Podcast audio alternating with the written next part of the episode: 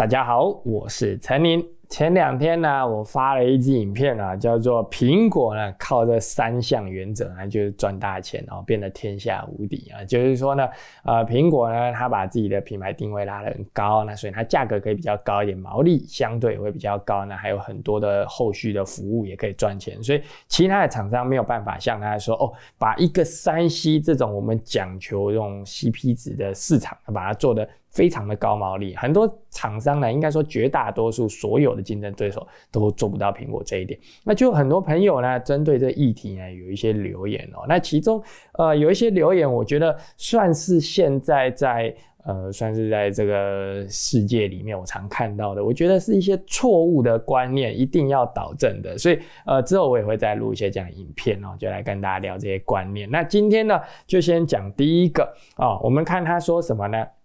他说呢。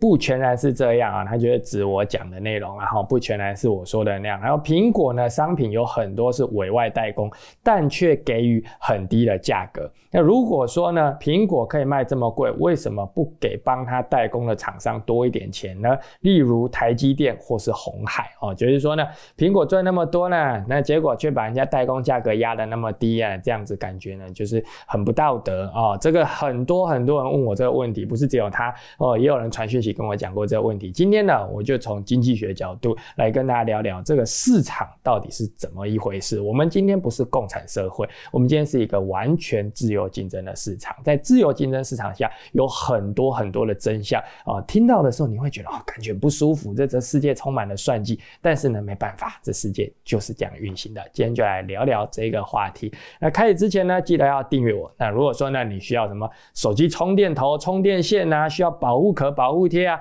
成林严选通通都有，在资讯栏里面就有成林严选的链接，点进去就可以看到了。现在通通都有现货，那我们就开始喽。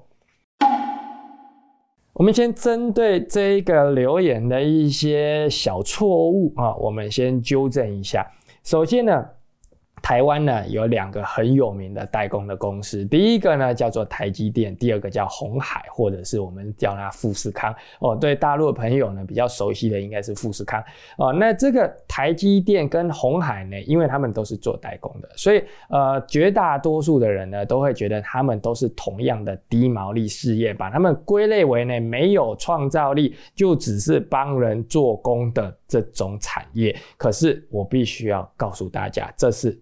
错误的，为什么呢？因为他们的毛利率差非常的多。红海的毛利率呢，差不多是在六趴到七趴之间。也就是说呢，他做个东西呢，出去之后赚了，不要去算其他的那些额外成本，差不多就是赚六趴到七趴。可是呢，这个被称为护国神山的台积电呢，它到底毛利率多少呢？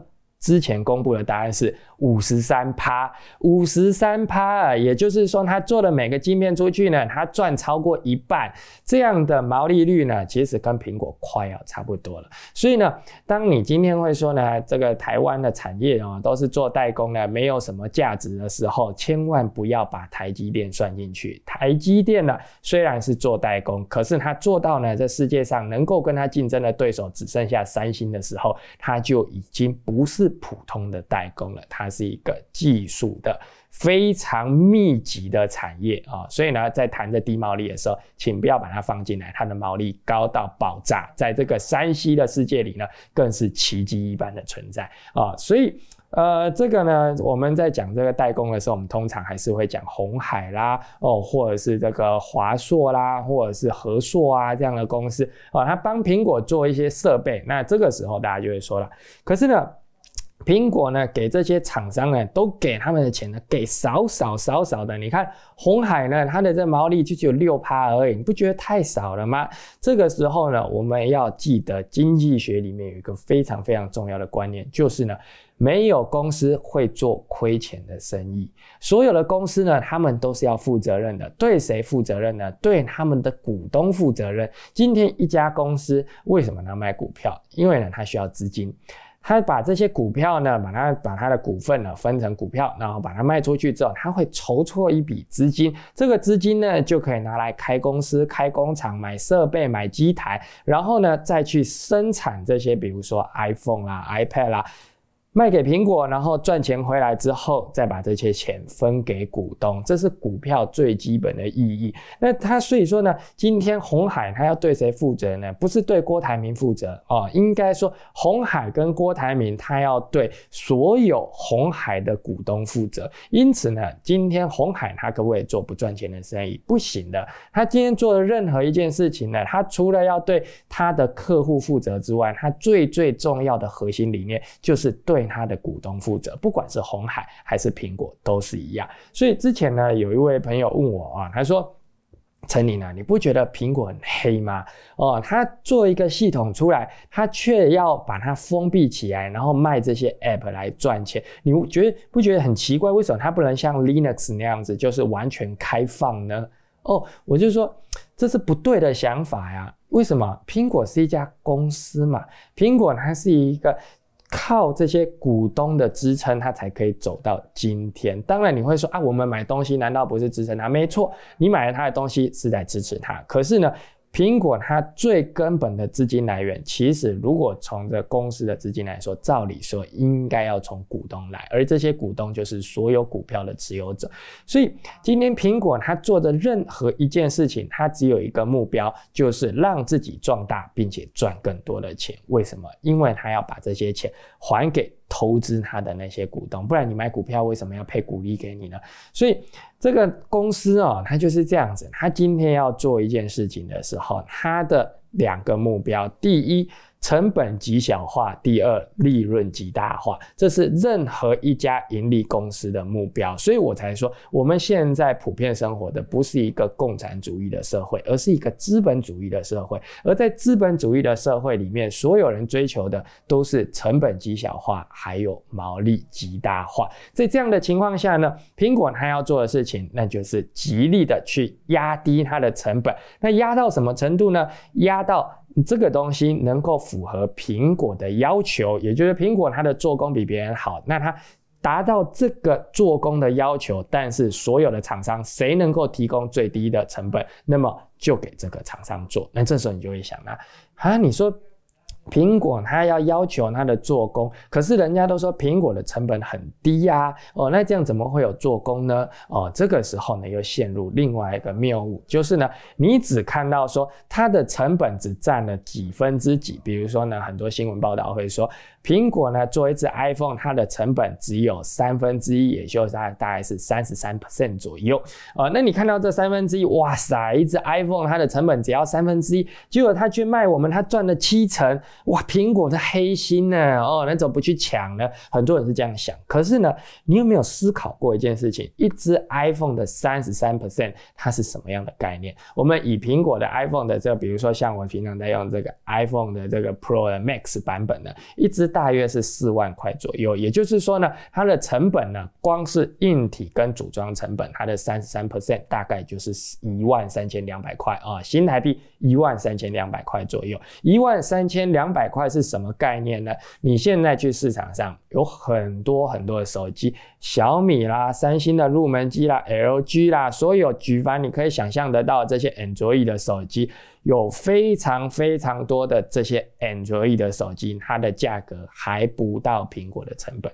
也就是说呢，苹果它的成本虽然很低。但是它的成本依然比其他的手机的整体售价还要高。如果说其他那些卖一万多块的手机，它还能够赚钱，而不是卖一只亏一只的话，那我们反而应该思考，那些卖一万多块手机，它成本到底得多低，它才能够卖到一万多块？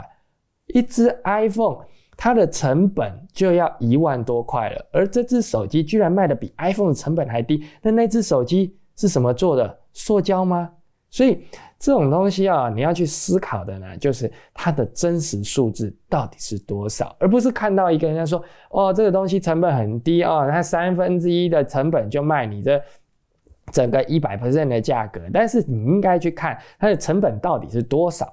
哦，你会发现呢，有些东西的成本之高啊，是超乎你想象的。你看到的只是说三分之一很低，但是呢，三分之一是硬体成本，还不算它的开发成本呢。之前苹果呢，因为那个贾博士的天蝎门事件，就是呢，它的手机哦，这里因为它要做全金属外框，那个时代没有人做全金属的手机，苹果做了全金属外框的手机，结果呢，手指按上去啊，发现这讯号会。急剧的下降，因为手会导电的关系，所以苹果呢，它就做了一个讯号实验室，花多少一亿美金？那这一亿美金从哪里来？股东掏出来的。所以呢，从这整个啊，你从这整个资金链来看呢，你就会发现，苹果呢，它其实花了很多的钱去开发一样东西，再花很多钱把它制造出来，最后赚的那些钱还要再对它的股东提供资金的人负责。那你说他应该做什么呢？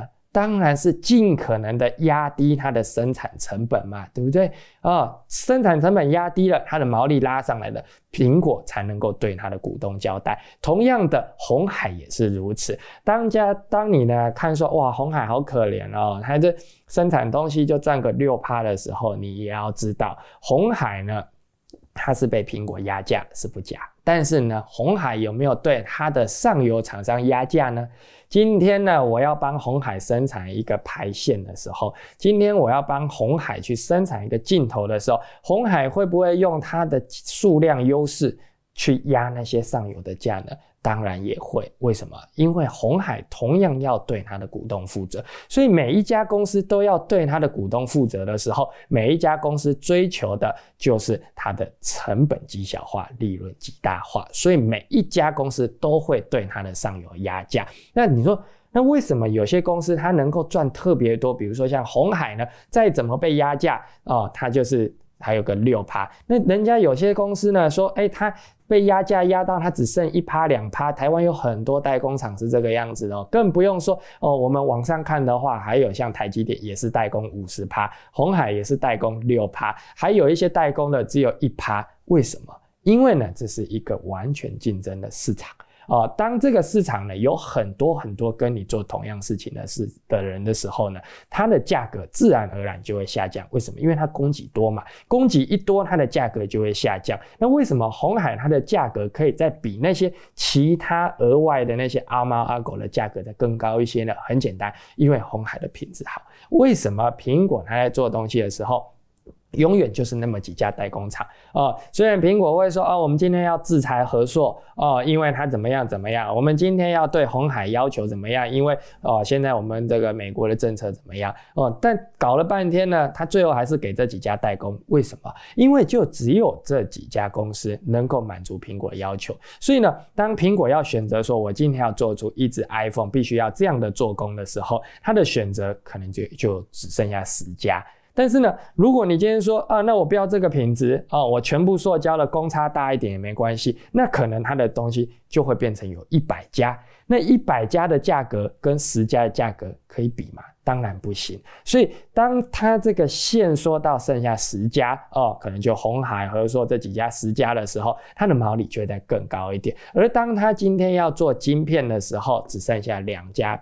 台积电跟三星的时候，这个时候就已经不叫做完全竞争市场，这算是一种寡占。哦，那这种寡占呢，它的价格毛利就可以再拉更高一点。所以呢，这也是为什么我一直在跟大家说的哦，当你要做一个事业的时候，一定要让你自己做到跟别人不一样，或者是你跟别人一样的内容，但是做到最好。因为呢，当你可以做的跟别人不一样，或者是做到最好的时候，你才能够拥有这个价格的制定权。你看呢？到走到台积电这个等级的时候，只有两家，所以它的毛利哦，大概有五十多帕。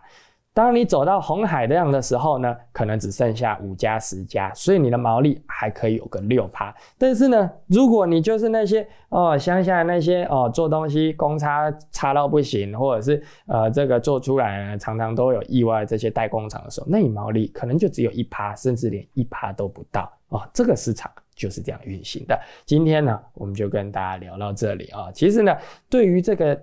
自由的市场呢，其实里面也是一个水很深的东西。很多呢，你会觉得说这不是理所当然吗的事情的时候，其实都不是那么的理所当然。所以之后呢，有机会我再跟大家聊聊这市场的真相。今天我们先单纯的讲一个完全竞争市场。啊，你看就已经觉得水很深了。下次我们再来说说寡占市场跟独占市场，下次再来谈。今天聊到这里，那最后记得订阅我。那如果说呢你很喜欢我的影片，在我的资讯栏里面呢有一个频道会员的连接，加入频道会员呢就可以支持我把影片做得更好。你现在看到的字幕啦、画质更好啦，这些全部都是所有的频道会员支持才有这样的成果。所以谢谢大家的支持，也同时谢谢你的收看。我是陈林。我们下次见，拜拜。